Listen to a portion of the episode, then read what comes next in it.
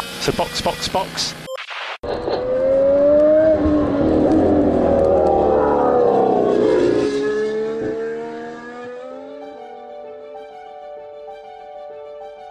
Olá, sejam bem-vindos ao episódio número 35 do Box Box Box, o original. Eu sou Eric Andriolo e comigo estão Aninha Ramos, Fala galera. Flávio Botelho Jingle Bell, Jingle Bell, Jingle All the Way. Mauro Debias. Eu sou um torcedor triste. Vamos seguir. Caralho, tristeza, não pode ter tristeza. Tristeza foi de semana passada. Essa semana a gente vai olhar pra toda essa temporada maravilhosa, não só o final. Toda ela, todos os embates épicos, as tretas e finalmente dar as nossas notas finais e o prêmio moral de construtores e de pilotos do Box Box Box, que é motivo de celebração. E olha, realmente, que temporada, hein? A temporada foi realmente incrível. Fora Michael Masi. A gente não consegue resistir. Vai ter pistolada com a FIA. É, porque o problema não foi só aquela corrida, né? O problema foi a temporada inteira, do início até o fim. Inteira, exatamente. Mas é isso, vamos pro assunto. Bora.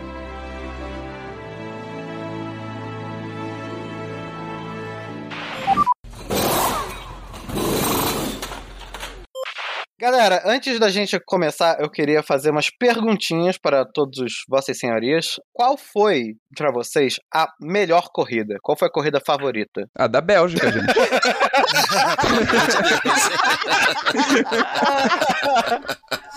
É, realmente, foi muito boa. Eu só não diria que foi a favorita porque o Norris teve acidente ali, né? É, foi meio complicado aquilo ali, né? Mas o, o pódio do Russell foi legal, realmente. Foi, foi Tá. maneiro, realmente. Ele comemorou e falou: foda-se, me deram um pódio, eu tô pegando. E abre os braços assim, olha pra câmera, tipo, pô, que merda, né? Olha, não é querendo ser ufanista não, mas o GP do Brasil foi o meu favorito. Foi, eu também. Eu acho que foi o ó concurso É, do ano, como né? é que eu vou dizer qualquer outra coisa que não o GP do Brasil? Eu não tenho como. É, e a Aninha tava lá presencialmente, né? Então foi melhor ainda. Se eu for tirar o GP do Brasil, que eu acho que é o concurso, eu diria Silverstone. Silverstone foi realmente muito bom. Eu colocaria também, assim, por incrível que pareça, da Emília Romanha foi um GP muito bom. Então, foi, posso dizer que foi uma excelente corrida também. Eu vou colocar a Hungria, mas vou falar mais dela na corrida que mais surpreendeu. Que pra mim foi a grande surpresa do ano, foi o GP da Hungria. Eu falaria que se não for Interlagos, eu diria Baku. Eu achei muito legal. Foi muito boa. Além de Baku, também gostei muito de Monza, pela vitória do Daniel Ricciardo, pela vitória da McLaren, também foi um GP bem bacana, tipo de underdogs. É muito bom, né, quando tem um GP assim, que os principais na disputa acabam se engalfinhando e saem da corrida, e aí sobra pro underdog, é maravilhoso. Não, e, e a comemoração é sempre muito melhor, né, cara? Aquele pódio, ele jogando o, o champanhe na cara do Zac Brown. O Bottas tava felizinho ali também vendo, né? E foi o segundo ano seguido que Monza entrega um GP maneiro com um vencedor underdog, que em 2020 foi o Gasly e esse ano foi o Ricardo. Pô, mas esse ano teve duas vitórias de underdog, né? Teve o, essa vitória do Ricardo e teve uma vitória do Ocon também. O Ocon na Hungria. Na Hungria, é. São duas vitórias malucas de underdog aí que ninguém tava esperando. Não, esse GP da Hungria foi maravilhoso, porque ele foi absolutamente fora do comum, muito diferente do padrão do GP da Hungria, que normalmente é ruim de doer. Teve aquele boliche do Bottas no começo, e aí a chuva embaralhou tudo. Teve largada só do Hamilton, que todo mundo largou do box depois do safety car, da, da bandeira vermelha, sei lá, enfim. E ainda teve uma briga, porque o Hamilton parou errado, né? Que todo mundo parou no box pra trocar o pneu pra seco, e o Hamilton estava com pneu intermediário, sei lá. E a pista foi secando. E aí o Hamilton teve que parar depois, ele caiu lá pro fundo do grid, ele veio escalando, e no meio do caminho ele brigou com o Alonso, assim, sério, aquilo foi corrida de carro na veia, sabe? Alonso e Hamilton brigando naquela pista travada da Hungria. Sério, foi um GP maravilhoso. Gosto muito de GP doido, mas ao mesmo tempo tem umas coisas assim que eu fico. Esse GP da Hungria foi bom, porque foi louco e a gente não, não desgrudava da TV, mas também, pra mim, pessoalmente, não foi, porque foi muita loucura. E aí você meio que perde completamente a noção do que, que é real do que, que não é. Meio is this real life, sabe? Porque o Ocon ganhando o GP, sabe? Muito fora do, do- do padrão, essa coisa. Não espero. O Ocon não vai ganhar um GP na Alpine, é claro. Num GP comum, normal. Não vai, nunca. ser um GP maluco do caralho, né? Não, e aí no final ainda teve o Vettel sendo desclassificado. Ah, é? Ah, Coitado do verdade. Vettel, que ele também tinha um pódio. É, ele tava no pódio, aí ele foi desclassificado e aí o Sainz herdou o pódio. Foi o segundo pódio que o Sainz herda, assim, na vida, né? Ele herdou um pódio. Aí, pronto, o Sainz já ganhou um na cagada e já pode anular a última corrida da temporada, que não dá problema nenhum. Exatamente, pronto. Um outro GP que eu, foi surpreendente pra mim, mas que teve um resultado comum, mas é pela corrida como um todo que eu tava lembrando aqui, foi o GP da Rússia. Toda aquela situação envolvendo o Norris e aquela chuva, tipo, foi uma corrida louca. Me surpreendeu porque a Rússia sempre entrega corridas muito merdas. Eu pensei nele, mas assim, na verdade, ele foi bem normal até as últimas sete voltas. Só não foi mais chato porque tinha o Verstappen e o Leclerc escalando o pelotão. GP da Rússia eu sou contra, hein? Só não foi mais chato por causa disso. Aí chegou nas últimas sete voltas, veio a chuva e veio o caos, aí ficou legal e ficou marcado pelo final, que foi aquela bagunça toda do Norris com a McLaren. Ah, mas eu tava animado porque o Norris ficou na frente o GP quase inteiro, né? Ele deu uma ultrapassagem numa Ferrari início. é. Teria sido mais legal se não tivesse tido chuva. É, exatamente. Por isso que ele me surpreendeu. Pra mim, a que surpreendeu foi a da Espanha. Que sempre é uma bosta. E esse ano foi bem legal. Sim. Ah, é verdade. Eu, eu diria isso de todas as pistas merdas esse ano. Sim. Todas as pistas merdas esse ano surpreenderam. Teve uma que não surpreendeu, que foi Mônaco, né? Mas aí também é foda pedir qualquer coisa de Mônaco. Mônaco é meio complicado. Ah, também fazer Fórmula Truck em Mônaco, né? Complicado. Mas assim, todas as pistas merdas que a gente não espera nada foram boas, ou pelo menos elas foram legais. E isso foi surpreendente da temporada como um todo. Exceto Jeddah, que tem que acabar. Mas Jeddah foi surpreendente que a gente não esperava que ia ter corrida. E aí teve. Faz a última pergunta, Eric. Qual pista nunca mais Jeddah.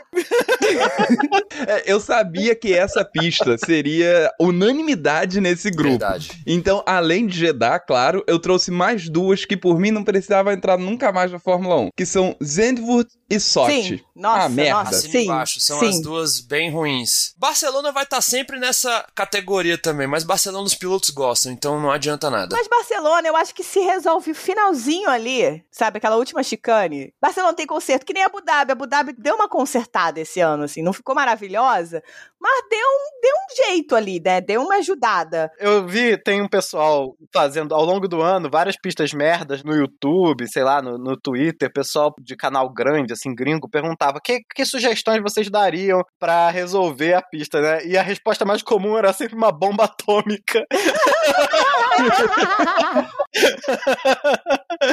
Barcelona, Mônaco, é sempre isso. Então eu assino embaixo essa decisão aí que a gente devia excluir a Arábia Saudita, a Rússia e qual era a outra? A Holanda, nossa, ah, que inferno! É, Fizeram uma pista com curva de NASCAR e continuou uma bosta. Aquela pista da Holanda é muito ruim também. Ah, pista de kart também, do caralho, sabe? Chega. Mas em primeiro lugar, fora Arábia Saudita, tchau. Circuito grampo de cabelo do caralho. Eu quero muito ver o que, que eles vão conseguir tentar ajeitar pra. Acho que é março a corrida de Jeddah. Deixa eu ver aqui. E nem dá pra aumentar runoff de vários lugares, porque eles fizeram a mesma coisa que fizeram em Asmarina, né? Eles fizeram uma pista merda, cheia de parede, e aí eles construíram coisas em volta, tipo um lago. Não dá pra você fazer nada. 25 a 27 de março. Eles têm três meses pra tentar resolver alguma coisa naquela merda daquela pista. Não, eles só vão resolver coisa de segurança, esquece. Eles só vão, tipo, colocar mais acesso pros fiscais. É só isso que eles vão fazer.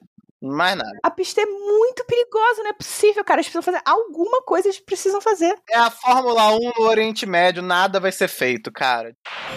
Foram 22 corridas, sendo que era pra ser 23, porque teve corrida que trocou, teve corrida que não rolou e teve corrida que por causa da Covid-19 nem entrou no calendário. E na última já tinha carro que não tava aguentando mais, né? A Alfa Romeo não aguentou mais, o câmbio foi pro cacete, tava saindo fumacinha dos carros. O freio do Latifi pegou fogo no- na última corrida. Os carros, os carros não tinham mais condições de estar na pista no final. E assim, vocês acharam que é corrida demais? É corrida de menos? Vocês queriam mais Fórmula 1 todo fim de semana? Eu já vi essas duas posições, eu queria saber a gente aqui, o que que a gente vai decidir pra sempre e ser o certo. 22 a 23 corridas é até um número razoável. O que me incomoda mais é a disposição das corridas. Eu acho que por questões de patrocínio, por questões de dinheiro, basicamente, o calendário fica muito estranho, fica com os triple headers que são super cansativos pra todo mundo, inclusive pros fãs, porque chega uma hora que a gente não aguenta mais três corridas seguidas e dependendo da corrida a gente tá tipo louco da cabeça, de adrenalina de ver as corridas. Então, se pra gente é cansativo,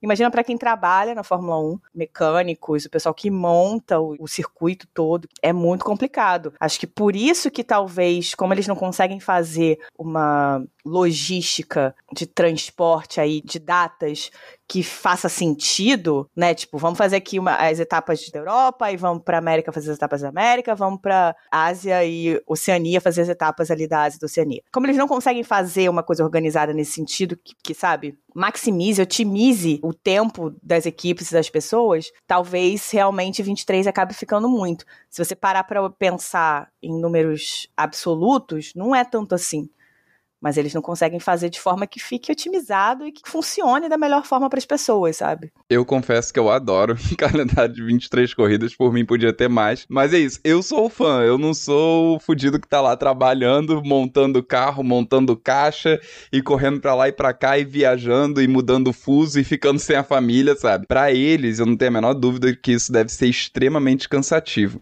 Eu me lembro, Aninha, você trouxe um assunto bom, que é justamente essa organização do calendário. Eu me lembro lembro que vários anos atrás a Fórmula 1 conseguiu fazer essa organização. Tinha uma ou outra corrida que assim ficava um pouco mais fora de mão, mas eles tinham conseguido organizar o calendário. Só que aí depois ao, ao longo dos anos ele foi bagunçando um pouquinho e a pandemia bagunçou tudo assim geral. Foi depois da pandemia que realmente o calendário ficou todo cagado. Eu acho que para os próximos anos eles devem resolver esse problema, mas aparentemente 2022 ainda não vai ser, né? Tô aqui com o calendário de 2022 aberto. Né? Tem umas coisas muito loucas, tipo Itália, Estados Unidos, Espanha. Que Nossa. loucura. Bate e volta.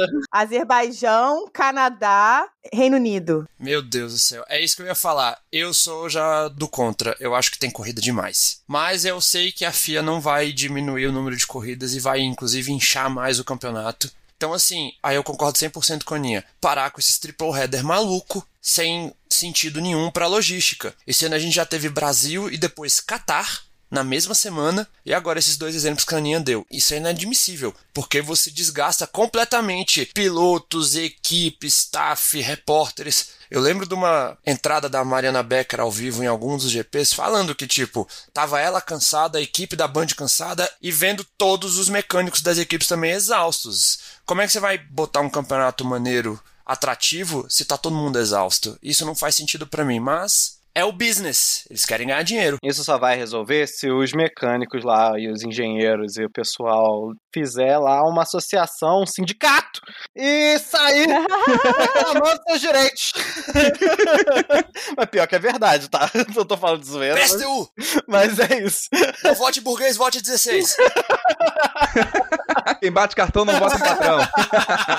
Não, e ano que vem eles vão fazer exatamente a mesma coisa de novo. É sempre Brasil e Abu Dhabi, ok, mas uma semana de distância, gente. Por que não botar México, Brasil, dá uma semaninha e aí bota Abu Dhabi? Não, vai ser Estados Unidos, México seguido, uma semana entre México e Brasil, que tá bem perto, e grudar Brasil com Abu Dhabi. Caralho, cara! Chega México e Estados Unidos uma semaninha pra frente, que Brasil sempre luta pela data que fica próxima do feriado do dia 15, e joga Abu Dhabi uma semana depois. Caralho, cara, não é possível. Esse é outro problema muito comum, Aninha, porque muitos países fazem isso também, de botar a Fórmula 1 perto de eventos, perto de, de feriados. Então tem, Faz e- essa é uma dificuldade muito grande que é, eles não, têm faz também. todo sentido. É, faz sentido pra São Paulo jogar pro feriado, porque já tá atraindo as pessoas, as pessoas ficam pro feriado, né? Eu que me fodo pra pagar a passagem de avião pra lá, mas enfim. Não, a gente vai todo mundo no carro do Eric. Caralho. Ano que vem a gente vai de- no carrinho do Eric. É um carrinho mesmo, gente. É um carrinho. o bonde do box, box, box nunca foi tão real. Então, assim, faz todo sentido para cidades que pegam a, a Fórmula 1, né, que, que sediam, fazer isso, realmente. Mas, assim, cara, precisam achar um jeito de melhorar essa logística, porque não faz sentido, cara. Realmente, Brasil pra Oriente Médio, menos de uma semana, é muito surreal. É muito surreal. E no final, quer dizer, tá todo mundo esgotado, todo mundo cansado, todo mundo não aguenta mais. Eles estão doidos pra ir cada um pra sua casinha lá na Europa, todo mundo pros seus paizinhos, ver, ver sua família. E eles estão fazendo o Brasil Abu Dhabi em três, quatro dias, sabe?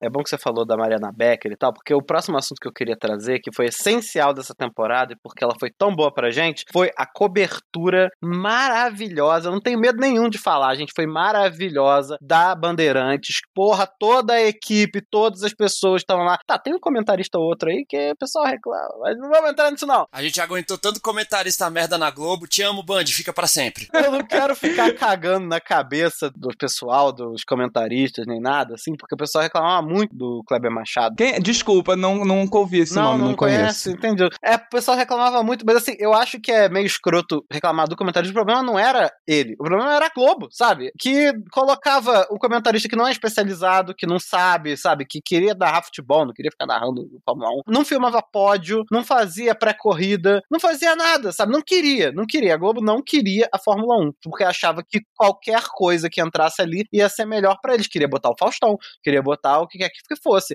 A Band não Band valorizou o produto, né? valorizou e agora tá tendo negociações que devem se renovar até 2023 pela fofoca que tá rolando aí dos bastidores, que mostra que provavelmente a Liberty já sabe disso, né? Mas vai pensar no sentido de que o produto, quando é valorizado, ele traz audiência. Né? O contrário do que a Globo tava dizendo, ah, não vou valorizar porque ninguém vê. A Band falou, tipo, vou fazer as pessoas verem. E eu acho que deu certo, sabe? É um ciclo, né? Se você não valoriza, as pessoas não, não buscam saber, não querem ver. E aí vai diminuindo cada vez mais. Você não valoriza, a pessoa não assiste, aí você valoriza menos, aí a pessoa assiste menos, enfim. É um ciclo que não, não acaba nunca. E a Band não. A Band pegou, resolveu fazer aquilo funcionar, pegou os profissionais da Globo que eram focados em Fórmula 1, quer dizer, Sérgio Maurício, a Mariana Beck, o Jaime Brito, e fizeram aquilo funcionar. Reginaldo Leme também. O Reginaldo Leme teve o contrato rescindido com a Globo antes dela ir pra Band. É, antes da Fórmula 1 na- ir ir pra Band. Eu não sei se ele já estava na Band, mas ele já tinha tido o contrato rescindido. Que eu acho uma puta falta de respeito também, porque, pô, você tem um profissional do porte do Reginaldo Leme, e você tem um produto como a Fórmula 1, e você tira o cara. O Reginaldo Leme basicamente inventou a Fórmula 1 de tanto tempo que ele já tá comentando. É, foi a escolha da Globo de não valorizar. E botar profissionais, como o Eric falou, que estavam focados em outra coisa. Não é que o Kleber Machado seja um péssimo comentarista. Ele só não está focado em Fórmula 1. Péssimo narrador, no caso, mas ele é péssimo narrando corrida. A Globo agora tem o Everaldo Marques, que era um cara muito bom e desvalorizou o produto com um cara do nível do Everaldo pra, digamos, revezar com o Galvão quando precisasse. E é isso que a Aninha falou, a Band já tá tendo retorno. Nas corridas, sempre o pessoal do Grande Prêmio bota umas matérias na segunda ou na terça mostrando os picos de audiência, etc. Nas últimas três corridas desse ano, a Band não só liderou, como, tipo, amassou na liderança durante, assim, coisa de uma hora e meia, duas horas. Isso nunca tinha acontecido num domingo de manhã. Aí é, é exatamente como vocês estão falando, é a evolução. A evolução do negócio e a valorização do produto quando é bem feito. E é um investimento corajoso, cara. Eles pegaram e falaram assim: não, a gente vai pegar a Fórmula 1 e a gente vai pegar todo mundo. E saiu tirando o pessoal da Globo. E o pessoal que foi dispensado fez, montou uma equipe, sabe? Foi um negócio bem pensado, bem executado. No início do ano, não tinha nenhum anunciante na Band pra Fórmula 1. No final do ano, tava cheio, tava cheio já. Eles conseguiram várias cotas de anunciante e foi isso também que fez com que a Liberty se interessasse em manter. Quanto mais anunciante entra, mais dinheiro a Liberty ganha também. A Band teve uma visão de mercado muito boa, porque a Globo praticamente abriu mão dos produtos de esporte, focou em algumas coisas específicas de futebol, e a Band olhou para aquilo e falou: "Não, vamos voltar para o que a gente era, que era ser o canal do esporte, porque a Band inicialmente lá nos anos 90 era um canal de esporte assim, muito focado em esporte, muito focado em automobilismo. E falou, cara, é isso, é esse nicho. A Globo falou, não quero mais. A Band falou, ok. Então vamos voltar lá e vamos pegar o nosso nicho de volta e vamos fazer funcionar. E fizeram e tá muito, muito bom. Independente de, de a gente gostar ou não gostar, ter críticas ou não ter críticas a um ou outro comentarista, o produto tá sendo valorizado. E assim, às vezes o que eu não concordo que um comentarista faz, o que eu não gosto, outra pessoa concorda e gosta. Isso é muito, muito, muito pessoal. Você tem uma diferença muito grande entre você pegar um cara de futebol, como é o exemplo do Kleber Machado que a gente usou, narrando Fórmula 1, que ele não tá acostumado com aquele ritmo. E aí o trabalho dele não vai ser bom. E aí é meio que ó concura ali que a gente fala que não tava legal. E outra coisa é você pegar pessoas que sabem de automobilismo, estão comentando, mas simplesmente têm opiniões diferentes da sua. Então, assim, eu posso não gostar, sei lá, de alguma coisa que o Reginaldo Leme fala, mas eu não posso dizer que ele é um péssimo comentarista. Ele é um ótimo comentarista, eu só discordo dele. Ponto. E isso tá dando merda na Globo, inclusive, já. A Globo já percebeu essas notícias de bastidor aí. A Globo já percebeu que fez merda com o esporte. Que tudo que eles largaram, os outros pegaram e foram muito melhor. E ganharam audiência em cima deles, sabe? Trocou já a direção dentro da Globo. Os caras já, já rolou cabeça lá. Porque eles querem retomar agora coisas de esporte. Porque viram que tem valor. Agora eu não quero. Globo Boy lixo, não quero. Deixa minha Fórmula 1 na Band. Agora eu tô com alguém que me valoriza, que me respeita, Exatamente. Que sabe o meu valor. Você acha que o Sport TV ia deixar o Sérgio Maurício citar, gente? Não ia. Não ia, nem fudendo. Não fora. E dentro dessas negociações aí da Band pra 2023, pra renovação, vão passar Fórmula 2, Fórmula 3 e a futura Fórmula 4 Brasil. Cara, eu tô muito empolgada com a Fórmula 4. Coisa que essa valorização da- das categorias de base a Globo não fazia. Você não via esses produtos sendo não necessariamente passados na TV aberta, mas nos canais pagos ou com não necessariamente só a, transmissão da corrida, mas a análise do campeonato. A Band está fazendo isso e vai fazer mais. Isso para valorização da categoria automobilismo no Brasil é muito bom. As pessoas ficam falando, ah, não tem mais piloto brasileiro. Por que será, né? É, o supermotor entra depois de cada bateria, né? Seja de Fórmula 1, seja de F2 ou de F3, e faz a análise do que aconteceu. E automobilismo não é só corrida. Automobilismo também é você olhar o que tá acontecendo que explica o que houve na pista. Você ficar só olhando os carros na pista sem você entender o que, que tá acontecendo por trás, não faz muito sentido. Não faz Pois é, é um bando de carrinho correndo em círculo mesmo. Então é isso, gente. Pistolagem dessa vez foi com a Globo. A gente tem muita pistolagem essa temporada. Hoje é no amor pra Band. E Band, por favor, pega aí a W Series, vai. Boa. W Series, Extreme E. Vamos, vamos colocando. Coloca tudo aí. A FE também, pode pegar a FE também. Pega tudo! Bota a corrida de carro o dia inteiro na Band. Então, gente, aqui. A gente vai ter que falar sobre FIA, não tem jeito, porque teve uma caralhada de desdobramentos da FIA. A investigação do incidente de Abu Dhabi. A, Que se vai da ser- FIA, pau no cu do Mazi. É a minha observação. a, a Mercedes retirou o protesto, né? Retirou a apelação. E a FIA disse que vai investigar. Fez uma comissão do esporte automobilista mundial para investigar. Eu ia perguntar pra vocês: vocês acham que a Mercedes peidou na farofa ou que ainda vai dar merda isso? Não vai dar merda, não vai dar merda nenhuma. A Mercedes não peidou, a Mercedes com certeza absoluta fez um acordo ali por parte dos panos, tipo o Ferrari fez com a questão do, do motor de 2019, que ninguém sabe até hoje o que foi que aconteceu. Mas também rolou uma entrevista do Toto falando que um dos motivos de eles não terem entrado é que não ia mudar o resultado do campeonato. Porque a única coisa que poderia acontecer seria a anulação da corrida. E a anulação da corrida daria o título para o Verstappen de qualquer maneira. Eu sou a favor da anulação da corrida, mas não por causa de mudança de título, porque eu acho que, assim, quando você olha o campeonato como um todo, o Verstappen realmente foi merecido. Mas eu acho que a última corrida poderia ser anulada, desculpa, Sainz, mas a última corrida poderia ser anulada, porque isso ia ser uma admissão por parte da FIA de que foi errado o que foi decidido na direção de prova. Perfeito. E eles não vão assumir esse erro Eles nunca. nunca vão assumir que foi uma merda, que foi tudo cagado e que o Masi não tem capacidade mental de estar ali. A Mercedes ter suspendido o protesto, não ter ido em frente com aquilo, dá a verdadeira noção de que teve esse acordo mesmo. Porque continuar batendo no campeonato, batendo na FIA com a continuação do, do protesto seria ruim para a categoria como um todo e mostrando mais uma vez que a FIA errou. Seria. E obviamente tem um contexto nesse aspecto que é a Mercedes vai denegrir a categoria que ela ganha dinheiro com isso, que ela investe dinheiro nisso, aí mercadologicamente falando não faz sentido. Por isso que dá toda essa hora de que teve um acordão mesmo. Agora, o resultado disso só vai ser sabido no ano que vem e dentro das corridas, né? Porque eles não vão, não vai ser uma coisa aberta, eles vão falar ali só pra quem tá dentro da categoria mesmo. Ia ficar feio pro campeonato, né? Uma coisa que ninguém quer ver um campeonato terminando dessa forma, sabe? Decidido no tapetão. Então seria bem, bem, bem ruim. Acho que foi bom a Mercedes ter tirado o protesto. Tipo, vamos focar no ano que vem, vamos focar em corrida, gente, corrida. Nada de, de tapetão e advogados e nada disso. O que pega pra mim é só que, sem a saída ao tribunal, né, do esporte, ao CAIS, é a FIA julgando a FIA. Ou seja, não vai dar em porra nenhuma. É isso que me desanima um pouco, porque é muito ruim quando você tem. É tipo tribunal militar. O militar faz uma merda, quem julga são seus pares. Vai dar alguma coisa? Mas é isso, cara. E tu pega a FIA, vai julgar a FIA pelos erros da FIA, vai dar em porra nenhuma. Eu não vou nem entrar no contexto de, ah, tem que tirar o Mazi, bota a Mazi, tira a Mazi, bota outra pessoa, etc, etc. O problema não é só o Mazi, né? O problema não, o problema é, não só é só o Mazi. Exatamente, o problema não é só o Mazi. Agora, uma coisa que o Toto falou que eu achei interessante, e tem gente batendo no Toto por essa fala, eu não entendi por quê, é que o Toto falou que eles foram, todos os times, né, tiveram a prerrogativa de falar com a direção de prova esse ano, e todos eles, ou seja, eles se incluíam nessa história, todo mundo passou do ponto. Então ele acredita que isso tem que acabar, que eles não podem mais ter esse direito de falar com a, com a direção de prova. Acho que ele tá certo. Ele fez ali uma autocrítica, não só. Não foi uma, uma crítica a, aos colegas, foi uma crítica geral, incluindo ele mesmo. E falou, cara, isso tudo atingiu as decisões da direção de prova. Pois é.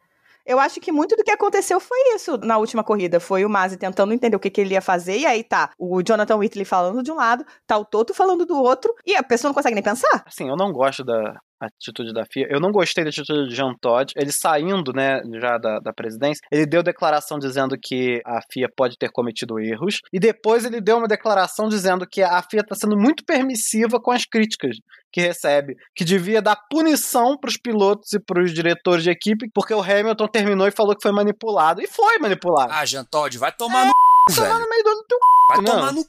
E aí ele citou que em alguma liga é, de esporte, não lembro se foi na Champions, eu não lembro qual que foi, que um técnico recebeu uma punição enorme porque falou que a partida estava sendo roubada. Porque o Hamilton falou que o negócio foi roubado quando ele perdeu ali pro Verstappen, né? Que ele falou it was manipulated. E aí ele deu isso a entender, falou assim: ah, não, a FIA devia começar a punir, a gente tá sendo muito permissivo. Cara, vai tomar no cu, sabe? Já vai tarde. Tchau. Tem um árabe aí na parada, né? o árabe Mas boladão. antes da gente falar do, do novo presidente da FIA, eu quero só passar um paninho pro Mazi aqui, porque a gente bateu nele o ano inteiro, mas tem uma coisa que ele faz que o Charlie Whiting não fazia e que eu gosto muito. Que é usar a bandeira vermelha. Eu adoro isso. Deu merda, ele para a corrida inteira, aí o pessoal se reorganiza lá e troca um pneu e fica aquela expectativa, e aí depois a gente continua a corrida com a pista limpa, com uma largada nova. Eu gosto. Só não usou no momento que mais precisava no campeonato, né, amigo? Nos momentos que precisava ter sido categórico e meter a bandeira vermelha, ele não usou, que foi Jeddah e Abu Dhabi. Pois é. O motivo do Masi estar lá é esse, né? Ele usa as diferentes alternativas que ele tem para regular a corrida. Então, a bandeira preta e branca ele usa mais, a bandeira vermelha ele usa mais, dupla bandeira amarela, sabe? Ele usa todas as opções que tem ali, né? É, talvez isso seja um problema também, porque ele usa as opções de negociação um pouco demais, né? Tudo bem, aceita essa passação de pano, Mauro. Além dessa questão do Masi, tem muita coisa da regra que precisa ser vista e colocada mais ao pé da letra mesmo, sabe? Deixar um pouquinho menos para interpretação. Não é tudo, acho que tem coisa que tem que ser interpretativa mesmo. A gente tá falando de, de pessoas e carros correndo a 300 km por hora. Então vai ser coisa que vai ser interpretativa. Mas tem coisas que precisam ser revistas. Por exemplo, não sei se eu concordo em trocar pneus quando tem uma bandeira vermelha. A não ser que seja por uma questão de segurança. Também tem essas dúvidas, Aninha. Eu concordo em consertar um carro. Sei lá, se tem uma coisa muito séria de segurança e você tem que consertar o carro, ok. Agora, trocar pneu, se o pneu tá inteiro, não vejo por que, que você pode trocar o pneu e ganhar um pit stop grátis ali. Certas coisas eu acho que precisam ser revistas na regra, que não tem a ver necessariamente com o MASE e com os comissários, mas sim ponto do lápis mesmo da regra, sabe? Isso tudo a FIA não vai rever, porque é a FIA julgando a FIA. Isso vai demorar para acontecer. Isso vai depender de todo mundo se reunir de novo, e aí reclamar, e falar o que tem que fazer, aí dizer o que tem que rever a regra, e aí vão fazer uma comissão, e aí isso vai ser três anos até que no final eles entreguem uma regra revisada e todo mundo vai reclamar. Já foi muito tempo, então coisas que a gente tem que falar rapidamente. Tem o árabe boladão e a esposa do Eccleston são os novos. Boladão. são os novos manda-chuva da FIA. Ele entrou falando o discurso de. Aquela performance, né? Aquele discurso de igualdade, de inclusão, não sei o quê. Mas é aquilo. Vindo de um cara dos Emirados Árabes Unidos. Eu acho que isso é interessante a gente falar. Tá rolando muita árabefobia, sei lá, islamofobia. Ah, o cara é árabe, com certeza ele é isso e aquilo. Eu entendo que não é isso que você quis dizer, mas é que tá rolando também. Um árabe? Que absurdo, sabe? E, e, o cara tem direito de ser árabe e pensar o que ele quiser. Sabe? Mas faz parte desse movimento da Fórmula 1, que é o movimento Dubai, né? É o movimento um milhão de corridas no Oriente Médio, às vezes de forma extremamente questionável, em pistas ruins, em lugares que são politicamente, moralmente questionáveis, tipo a Arábia Saudita, sabe? Contraditórios e tal, e tudo na base do dinheiro de petróleo, que eu não sei quanto tempo vai se sustentar aumentar, porque a Fórmula 1 nem quer ser mais dependente de petróleo daqui a alguns anos. Então, fica essa crítica. E a esposa do Eccleston, que, por mais que seja uma sua própria pessoa, é uma brasileira na vice-presidência da FIA, etc, etc, mas é aquela dá a sensação de que é tudo em família, né? Tá tudo em família, tá tudo sendo decidido pela mesma pessoa Um de belo sempre. nepotismo. É, nada mudou. Esse Mohammed bin Sulayem, ele, ele já tinha competido e contra o Jean Todt, depois ele retirou, fez um acordo pra pegar um cargo, pra voltar, pra se preparar, entendeu? Então é, não é uma eleição, é um- uma passada de faixa, assim, que rolou. E então eu diria que nada vai mudar. Na minha opinião, nada muda. Antes de mais nada, a gente chegou na grande premiação, a gente falou premiação da FIA, mas foda-se, né, a premiação da FIA. O que interessa é a premiação moral do Box Box Box. E antes da gente dar as notas eh, finais, né, que a gente não vai dar nota nenhuma, a gente vai fazer a compilação, eu gostaria de perguntar o que é que vocês acham que foram nossos critérios ao longo do ano, porque a gente vai ver o resultado e a gente vai poder dizer se a gente foi justo e se a gente não foi. porque só eu sei o resultado. A Aninha não sabe, o Flávio não sabe, Não e o sabemos, Mauro não sabemos. não eu tenho sabe. certeza absoluta que eu vou me irritar com ele, mas.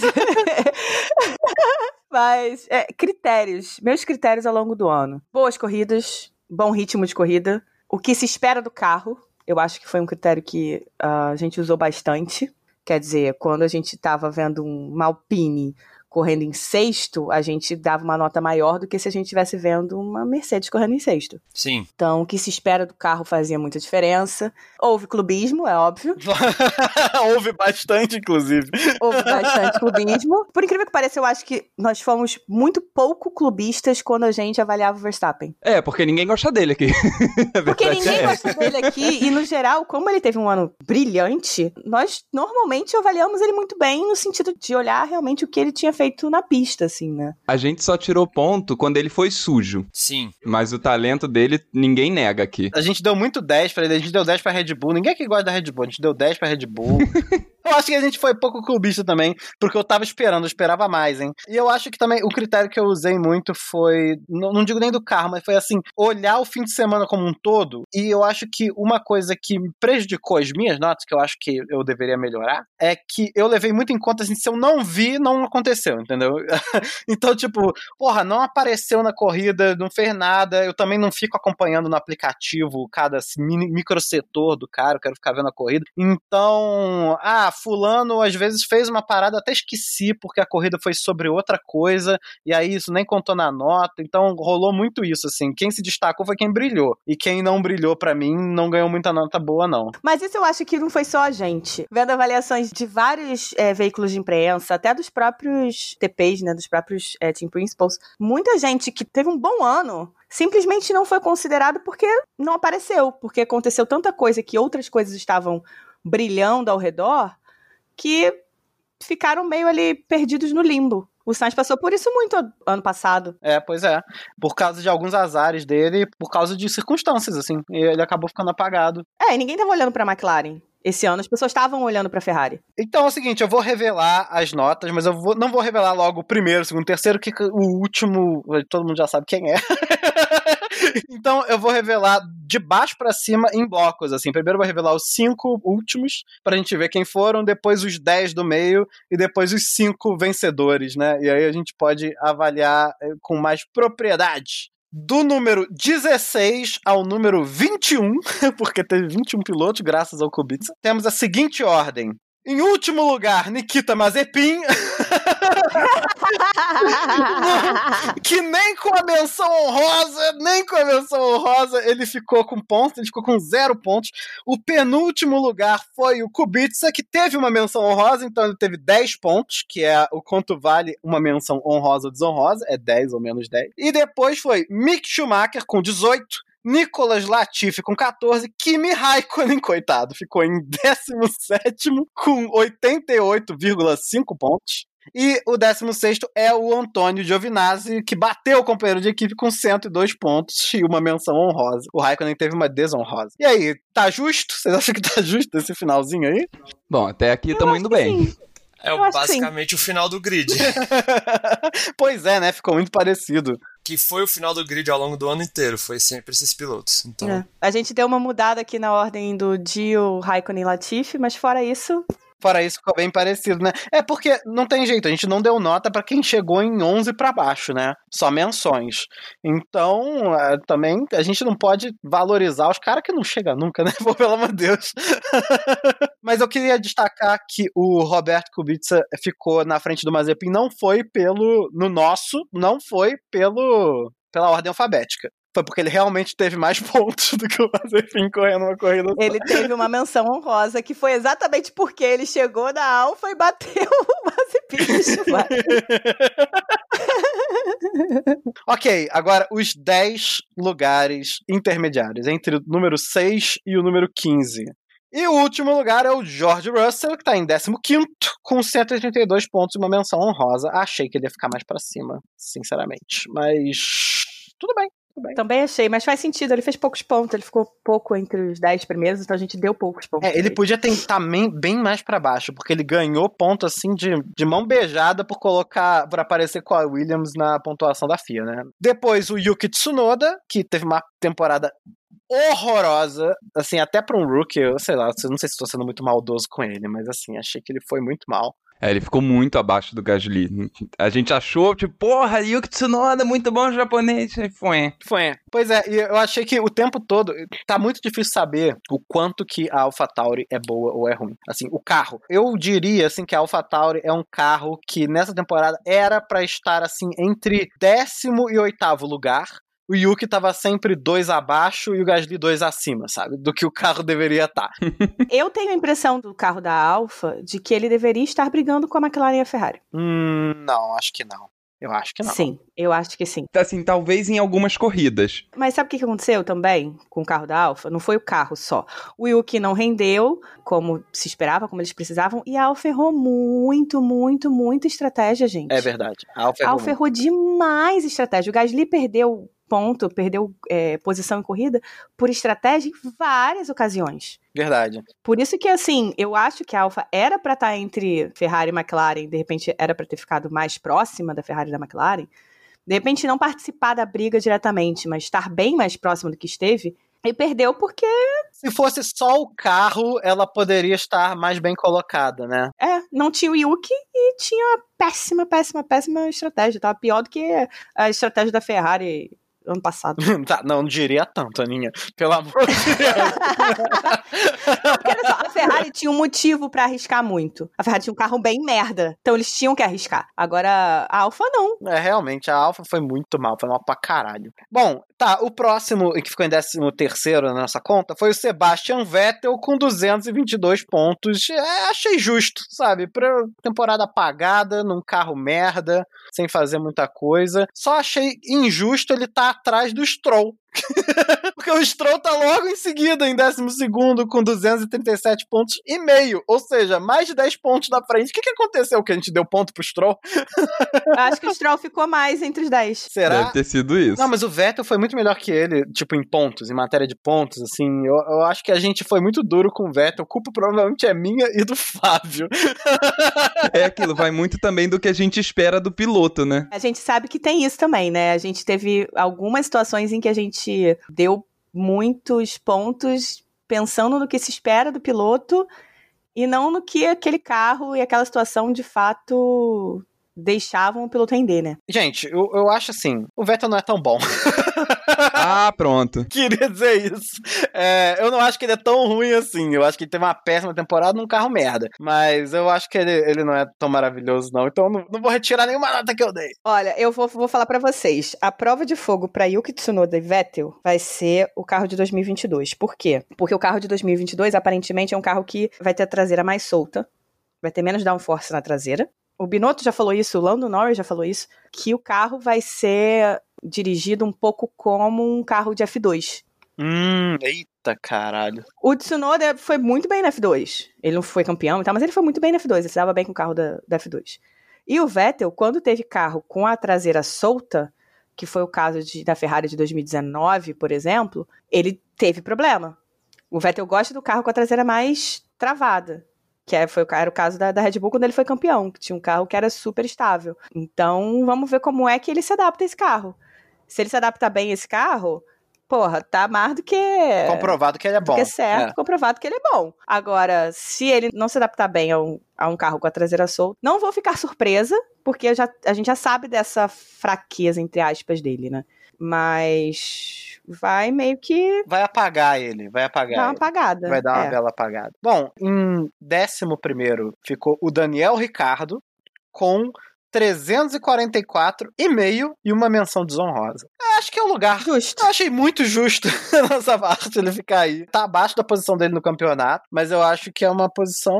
é, Cara, gente, o Daniel Ricardo foi muito mal. Foi uma temporada ruim dele, não rendeu o esperado. Não vou nem me prolongar muito, porque realmente foi, foi decepcionante ver esse desempenho do Ricardo nesse ano. Eu vi gente falando assim, é, no início da temporada, falando assim, não, o Ricardo vai chegar junto do Norris, vai ser. A McLaren vai chegar arrebentando tudo. Não. não. Todo mundo sonhou, né? E, e a Ferrari levou por, em grande parte por causa disso aí, porque a primeira parte do campeonato foi só o Norris sozinho carregando tudo nas costas. Bom, em décimo lugar nosso ficou o Esteban Ocon, a nossa samambaia, fez 357 pontos e uma menção desonrosa. Tem muita menção desonrosa. A gente é meio ranzinza, né? Décimo lugar.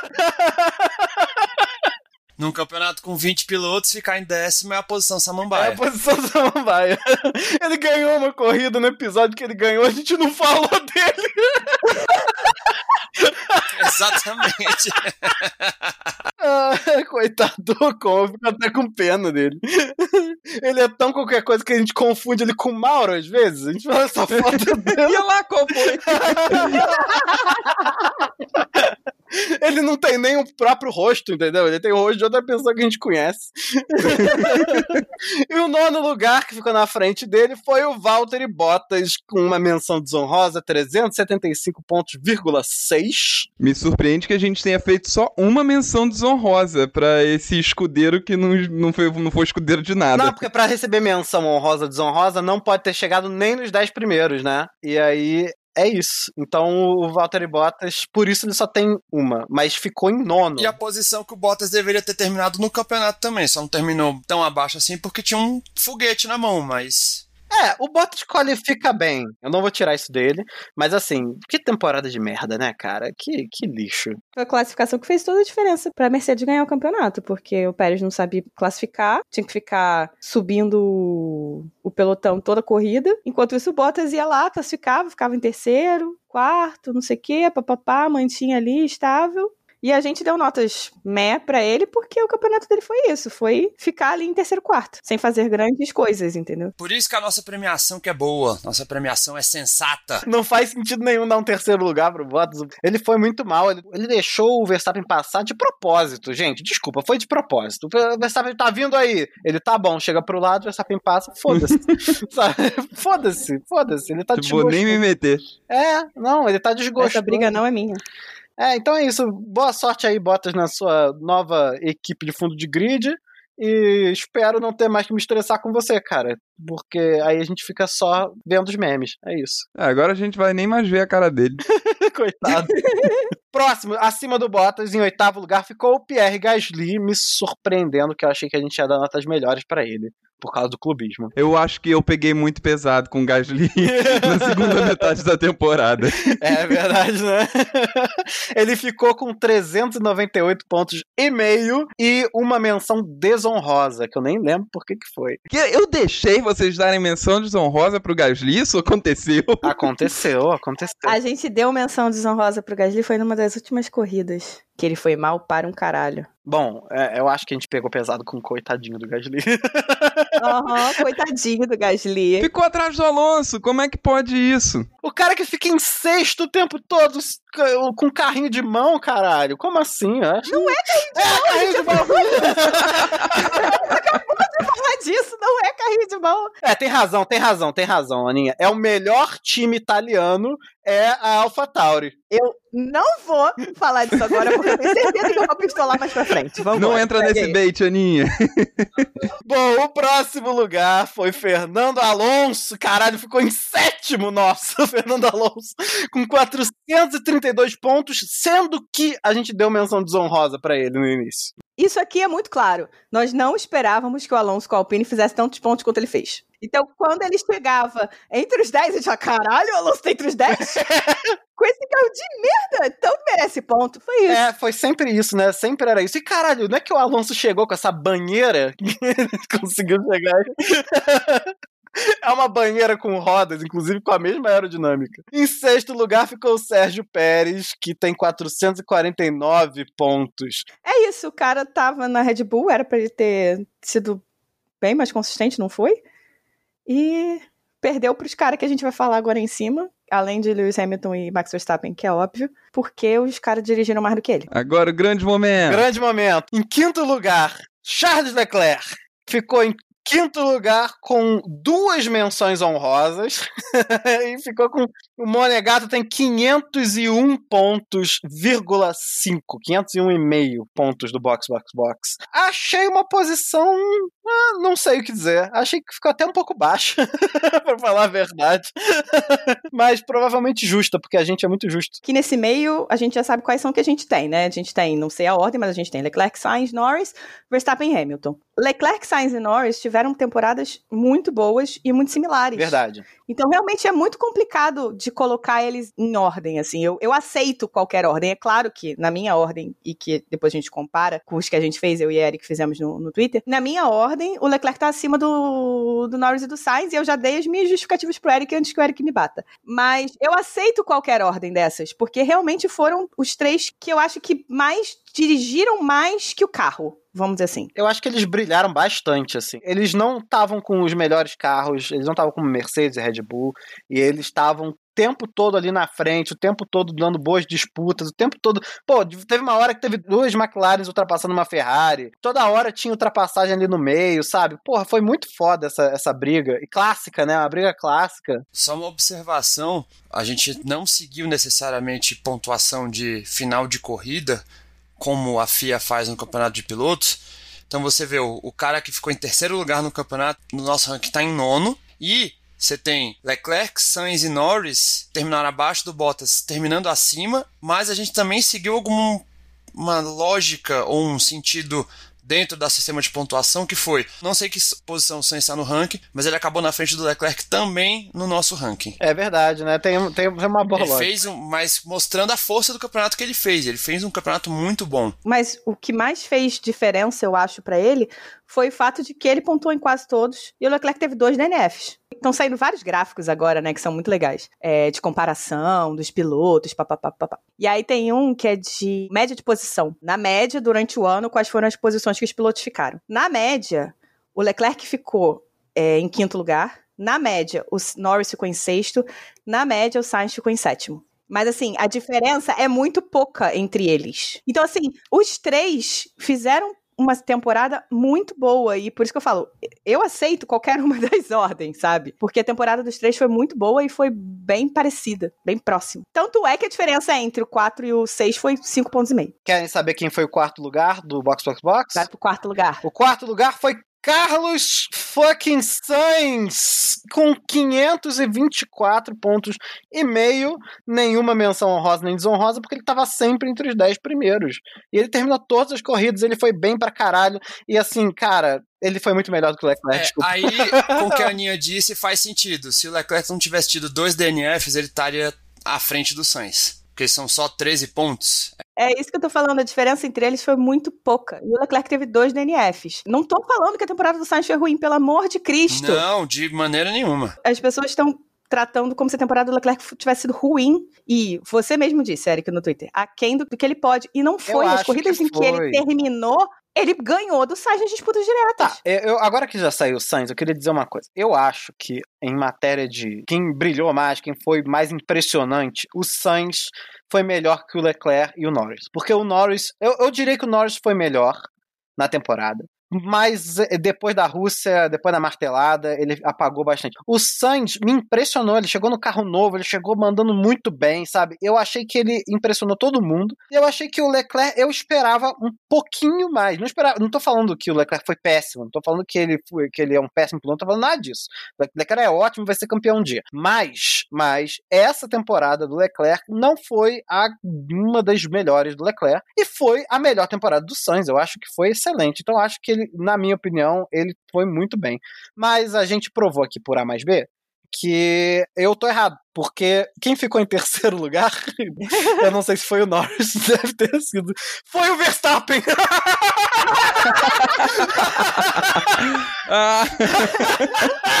o Verstappen ficou em terceiro lugar do Box Box Box com 540 Pouco clubismo, imagina. Mas não, eu tive momentos muito pistolas com o Verstappen e inclusive dei um zero para ele uma vez. E acho que foi isso que contou pro Verstappen não estar tá ali lutando com o Hamilton pelo primeiro lugar no Box Box Box. Foi a, o quanto a gente tirou pontos, os pontos que a gente tirou dele por jogadas sujas. É, verdade. Se o troféu é moral, como o, o, o Mauro disse outra vez, eu acho que o, o, Max abusou. Ele abusou muitas vezes, assim, naquelas ultrapassagens dele. É, o Mauro, inclusive, estava comentando com a gente mais cedo sobre o vídeo dos 10 momentos clutch da temporada, das ultrapassagens. É só olhar esses highlights. O Verstappen, toda oportunidade que ele tem, ele joga o carro para cima do Hamilton, sabe? É, já é uma coisa previsível. Você vai vendo, o movimento se repete ao longo do ano. Tava vendo a, a de Monza e era muito simples, ele sabia que tinha uma porra de uma salsicha na frente. O Hamilton estava na frente dele, era só ele frear. Era só ele frear que não acontecia nada. Ele ia pegar,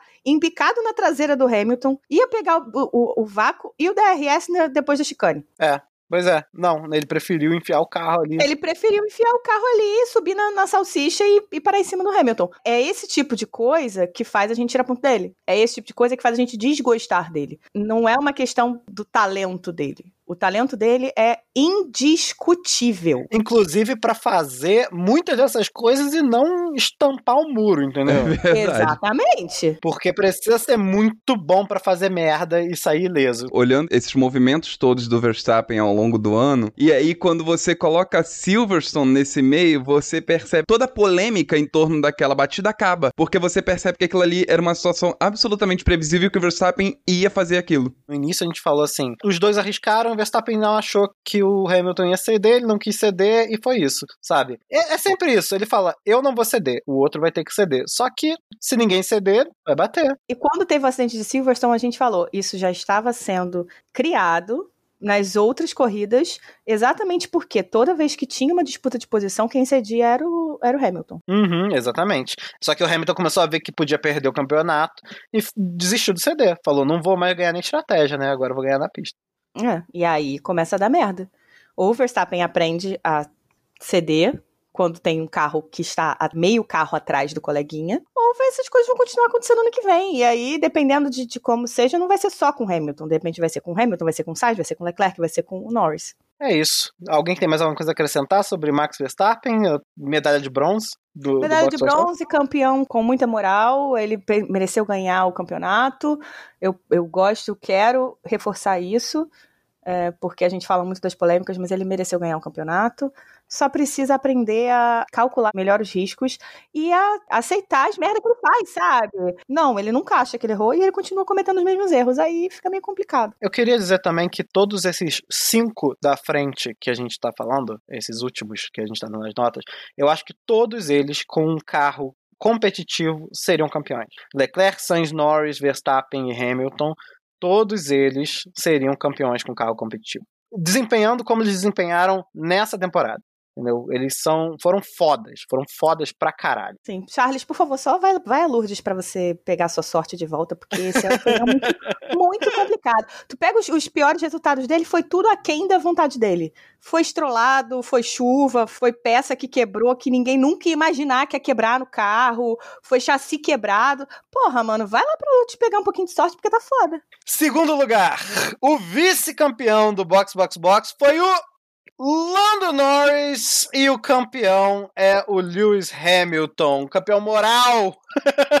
Aqui você tem justiça, Lewis Hamilton. É isso aí. Aqui não tem maracutaia da FIA. O Lewis Hamilton teve uma menção desonrosa e ficou com 589,5. E o Norris teve uma menção honrosa e ficou com 550 cravados em segundo lugar. O Norris só ganhou do Verstappen por causa da menção honrosa. Ou seja, graças ao nosso clubismo. Essa menção honrosa foi uma que a gente deu pro Norris e pro Leclerc, porque eles bateram no início da corrida, acho que foi no strike do Bottas, né? Sendo que eles estavam com forte chance de pegar um pódio naquela corrida, porque eles estavam vindo muito bem. E aí a gente deu menção honrosa para eles, porque deveria ter sido uma puta corrida dos dois. Então foi por essa que ele conseguiu o segundo lugar. Quando eu revelei aos outros integrantes, quando comecei a tabular, é, eu mostrei onde é que tava. Tava na metade da temporada. E o Norris estava em primeiro. O Norris já estava em primeiro lugar na metade da temporada, na nossa contagem. Ele perdeu esse segundo lugar aí agora, depois da Rússia, né? Sim, porque depois da Rússia ele e a McLaren caíram demais. Ainda tenho minhas dúvidas se na verdade não foi a Ferrari que subiu, mas ninguém esperava a falta de performance da McLaren e do Norris na segunda parte, realmente ninguém esperava. É isso. E Lewis Hamilton vencedor. Lewis Hamilton campeão box box box de pilotos. Que é o título que vale. É, é o, título, título que, vale. que, vale. É o título dos nossos corações. Ele é o primeiro, parabéns. Hamilton, passa aqui que a gente te dá um troféuzinho. da Uruguaiana, de 10 reais. Da Uruguaiana, você senta no boteco com a gente, toma uma cerveja, come uma batatinha frita porque você é vegano e a gente come nossa, Frango Hamilton não tem a menor cara de que toparia um pé sujo no Rio de Janeiro. Se chama Anitta, ele vai. Levar ele pra um boteco lá, é Honório Gurgel. É, ele vai querer ir. Ele vai. Ele vai, ele vai querer ir. A gente tá com esse cacife de chamar a Anitta e o Lewis Hamilton. Mas é claro. então tá certo. a gente chama os dois e entrega o troféu pra ele. E o Lewis Hamilton vai ter o título que ele tanto mereceu. Esse foi o resultado, toda essa temporada de Box Box Box, para resultar nisso. Ficou Hamilton, Norris, Verstappen, Sainz, Leclerc, Pérez, Alonso, Gasly, Bottas, Ocon, Ricardo, Stroll, Vettel, Tsunoda, Russell, Giovinazzi, Raikkonen, Raikkonen Latifi, Schumacher, Kubica e. E aquele que não deve ser nomeado. É. Ainda não acredito, cara. Tem o Pedro Fittipaldi ali de reserva e a gente tem que ver se cara tomando 3 segundos do Schumacher. Tá bom. É isso, gente. Então, depois de falarmos dos pilotos, vamos para as notas das equipes. A regra foi a seguinte: contam todas as notas que foram ao ar. As notas dos pilotos correndo por cada equipe são somadas para formar a nota da equipe. As notas do episódio 28 foram acrescentadas ao resultado final. E as menções honrosas para os pilotos ainda contam. E as menções honrosas de equipe valeram mais 10 e as desonrosas menos 10. Então foi a mesma coisa, somando tudo. Então vamos lá, vou fazer de 5 em 5. Do sexto ao décimo lugar. Em décimo lugar, a Raiz. Surpreendendo absolutamente ninguém. Com 18 pontos. em nono lugar, a Williams, de Russell e Latifi, com 251 pontos também não surpreende estar aí.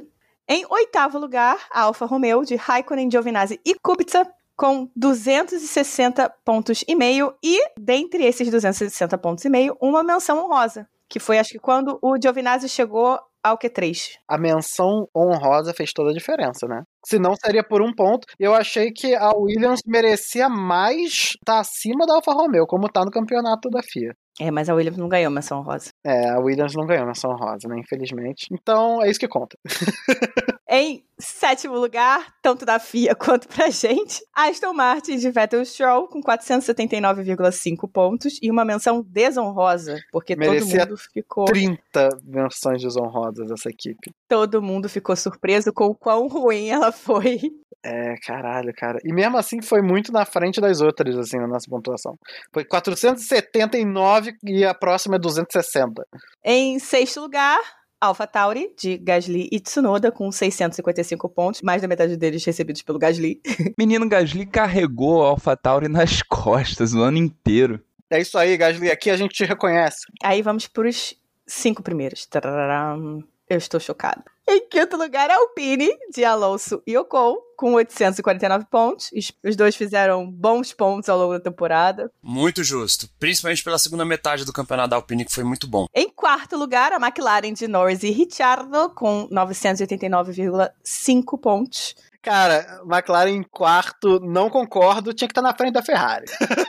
Zoando, não. Em terceiro lugar, Mercedes, a campeã dos construtores de Hamilton e Bottas. Merecido terceiro lugar. A Mercedes fez vexame. Com 1045,1 pontos. Bottas puxou a nota para baixo, com certeza também. Eu achei merecido, tá? A Mercedes fez um péssimo campeonato, na minha opinião, tá? Não foi bom. Não foi bom. Ela carregou o carro bom dos outros anos pra fazer merda, errou estratégia, entendeu? Assim, de carro mandou bem. De carro mandou bem, mas de estratégia mandou muito mal. De carro mandou bem na segunda metade. Quando eles descobriram o que fazer para corrigir o probleminha lá da, do corte do, do assoalho. Porque no início era, era Red Bull. Em segundo lugar. Red Bull Racing com 1089,5 pontos. E a Ferrari foi a campeã de construtores do Box Box Box. Chupa, Eric, porque você deu notas, entendeu? Você participou disso. Bem feito. 1101 pontos. Por quê? Porque tem os dois pilotos que foram mais consistentes e constantes que mais pontuaram. Era isso que eu ia falar. É a melhor dupla de pilotos do grid. Me arrependo muito, queria dizer aqui que estou arrependido, chocado. Peço desculpas aos nossos ouvintes. Todas as vezes que a Aninha nos influenciou, e eu fiquei pensando assim, eu devia dar uma nota menor pro Leclerc de sacanagem. Mas não, não. Não, vou, não vai dar nada, não. O Leclerc ficar com essa. Não vai dar nada, não. Não vai dar nada, não. Aí deu. Presta atenção no que você falou. Presta bem atenção no que você falou.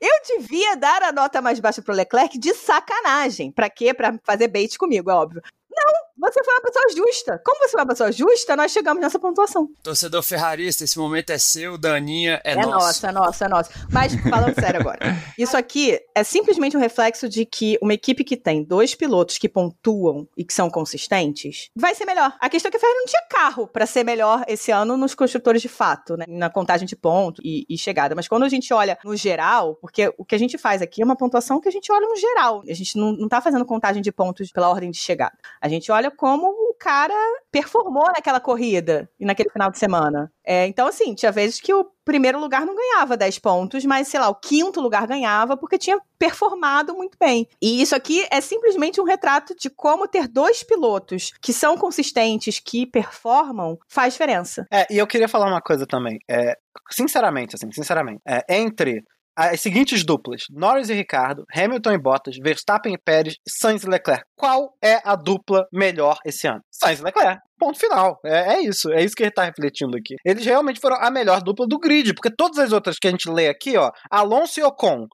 não foi melhor. Gasly, Tsunoda, Vettel e Stroll, Raikkonen que não tá nem aí, e Giovinazzi que nem existe. É, Russell, ok. Latifi, que.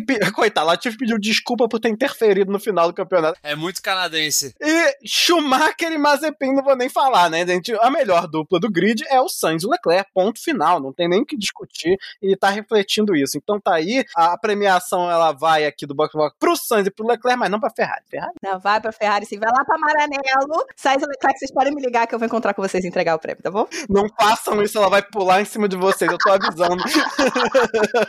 Imagina lá em Maranello uma caralhada de troféu e um troféuzinho da Uruguaiana, assim. O único troféu que eles vão ganhar esse ano. É isso, esse é o resultado aí. Que vocês, nossos ouvintes, fiquem satisfeitos, porque foi para isso que se construiu toda essa temporada. Chegar a esse momento. é, foi uma boa temporada. Foi uma boa... Eu não vou reclamar jamais. Foi uma boa temporada, o final foi uma merda, mas a temporada como um todo foi emocionante, foi foda pra caralho. É, o final foi anticlimático, mas fora isso, a temporada inteira foi muito boa. Eu acho que foi uma das melhores de todas. Eu acho que, não sei, não sei dizer se foi a melhor de todas, porque não tem a cidade. Mas, tipo, na premiação da FIA, os caras ficaram comparando a rivalidade do Hamilton com o Verstappen com a do Lauda e o Hunt, Senna e Prost e Schumacher e Hackney. Cara, das que eu acompanhei, pra... e eu acompanho Fórmula 1 há bastante tempo, tranquilamente foi a melhor que eu vi. Foi muito boa. É isso, gente. Com isso a gente conclui. Vamos para os nossos anúncios finais, porque não acabou. So box, box, box.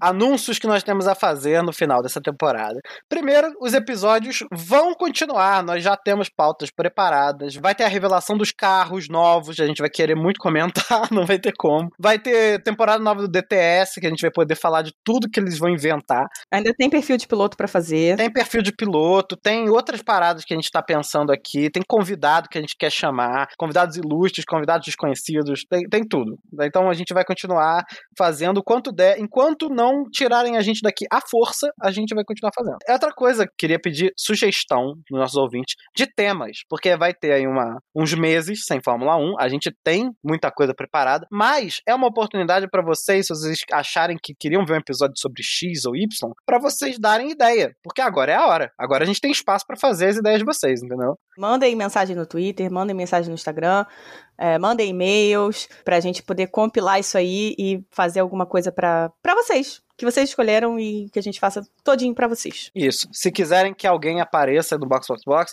dá flood na, na, timeline deles, no Twitter, no Instagram, enche a porra do saco, fala que eles têm que vir aqui. É, boa. Entendeu? Eu tô falando de todo mundo. Né? Ah, o Galvão tinha que aparecer. Vai lá em Mônaco, bate na porta dele e fala, Galvão, aparece no Box Box Box. Sério mesmo, é, ajudem, porque isso ajuda a gente a conseguir um pouco mais de projeção, ajuda a gente a falar com as pessoas que a gente quer falar a gente tem ideias maneiras, então sabe, ajudem o Box Box Box, inclusive com grana.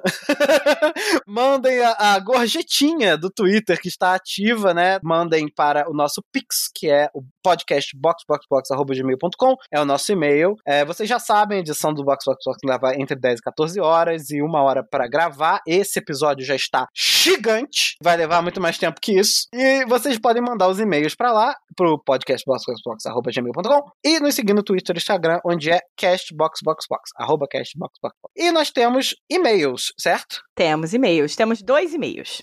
O primeiro, que é curto e grosso e eu achei maravilhoso, foi do Matheus Lima. Não, peraí, peraí, peraí, peraí, peraí. A gente recebeu um e-mail e uma intimação. É verdade. O processinho chegou finalmente. o Matheus Lima nos mandou um venho por meio deste e-mail curtíssimo para intimar vossas senhorias para que se virem durante as férias da F1 e tragam episódios. Vocês não podem ser tão maus assim para deixar a gente tanto tempo sem ouvir o podcast. Eu amei, Matheus. Obrigado pelo carinho, Matheus. Obrigado pelo carinho. Não manda a polícia aqui em casa, a gente vai fazer. E teve mais um, né? Tem, são dois e-mails. Teve um outro e-mail que eu não vou ler inteiro porque tá gigante. Mas eu vou resumir. Do nosso querido e amado editor Lucas Conrado, que diz aqui que ele queria mandar e-mail um tempão, mas acabava não mandando e que editando o podcast ele teve que escrever, não teve jeito, falando de toda a cagada da FIA. E principal, né? Ia dar ruim de qualquer maneira, porque a FIA fez cagada o ano todo e cavou a própria cova. Se deixasse os retardatários, prejudicaria o cara de peixe. Se tirasse os retardatários, prejudicaria o comandante Hamilton. Se desse a bandeira vermelha, jogaria fora a aposta tudo ou nada que a Red Bull fez. Se não desse, prejudicava o Hamilton de qualquer maneira. Então, é, foi tudo que a gente falou, concordo plenamente, o Lucas ia dar merda de qualquer maneira. Mas a gente sabe qual era o certo, né? Era ter feito, dado a bandeira vermelha ou então terminado em safety car. Esse e-mail do Lucas me fez refletir sobre a ideia da bandeira vermelha de novo. E eu cheguei à conclusão que realmente não era uma ideia tão boa, porque se a Red Bull, depois daquela aposta, ia falar que a FIA deu uma bandeira vermelha sem necessidade, porque não precisava realmente. Ah, assim, sendo honesto, não precisava ter uma bandeira vermelha. A bandeira vermelha ia ser só pra ter uma corridinha no final. Então a Red Bull ia falar, deu a bandeira vermelha sem necessidade, o Max poderia ganhar com um safety car rápido. E ia ser uma cagada, então não tem jeito. O jeito era terminar em bandeira amarela, não tem jeito. Era o correto. Ou então tirar a bandeira amarela de fato, mas com os retardatários onde estavam, porque não tinha tempo para os retardatários passarem. Foi essa questão toda. Não dava tempo dos retardatários passarem, aí o Masi mandou tirar só os retardatários entre o Hamilton e o Max que não faz o menor sentido. E não terminou a volta, que tinha que dar a volta para todo mundo se ajeitar. Enfim, uma cagada. Enfim, agradeço muito pelo e-mail, agradecemos muito pelo e-mail, Lucas, agradecemos muito pela parceria, pela edição e que tenhamos possibilidades de te mandar muitos, muitos, muitos podcasts para você editar ainda, tá? Falando nessa possibilidade, a gente recebeu o Pix, que a gente tem que agradecer porque alguém nos mandou o Pix dizendo que esse é para Birita. Opa! Não precisamos converter nos custos de produção. Verba carimbada. muito obrigada, Carol.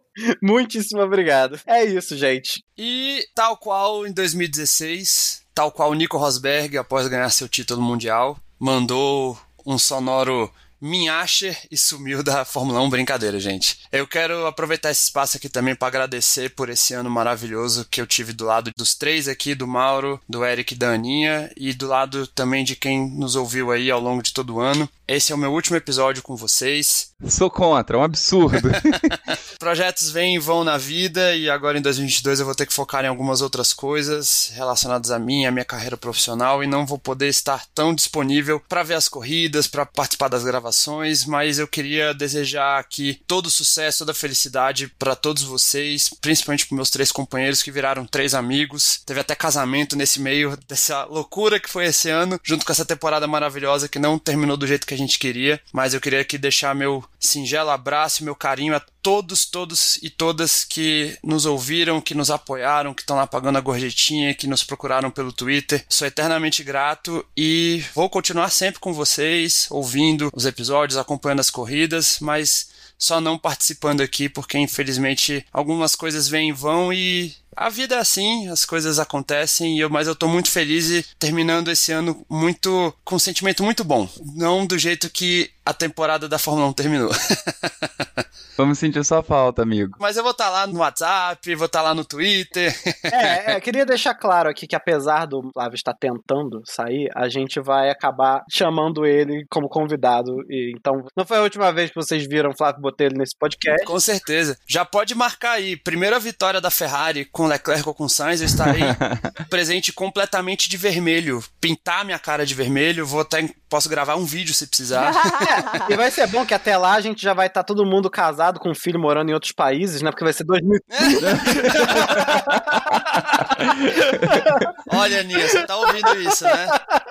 O Eric sabe como me irritar. Vamos sentir a sua falta, Flávio, pra caralho. Por isso que a gente vai fazer você voltar. é isso, gente. E nessa nota a gente se despede de vocês. Vamos ter uma pausa no Natal, obviamente. E provavelmente no ano novo e a gente volta em janeiro. É isso, gente. Adiós. Valeu. Até a próxima. Feliz ano novo pra Feliz vocês. Natal, Feliz Natal, Natal, Feliz ano novo, Feliz ano novo. pra todo mundo e que 2022 Box, box, box. seja uma ótima temporada. Fora, Michael Masi. Sim, que 2022 seja foda, os carros sejam rápidos, todos sejam parecidos e que tenha muito mais vitória do Lando Norris. é isso, gente. Tchau. Box, box, Tchau. box. Box, box, Tchau. box. Valeu, galera. Valeu. Tchau. Oh my lord! Oh my yes! Yes! Oh my god! Woo! Yes! Oh my god! Max Verstappen, you're the world champion! The world champion! Mate, you absolutely deserve it. You absolutely deserve no love, not the rub of the grip! Recharge on, please. Recharge on. Max, we are so proud of you. Oh my god, guys. I love you so much. You have driven like a champion all year. You deserve that. We needed a bit of luck. You got it. You made it happen. And we love you. We absolutely fucking love you. It is unbelievable, guys. Can we do this for another 10, 50 years together?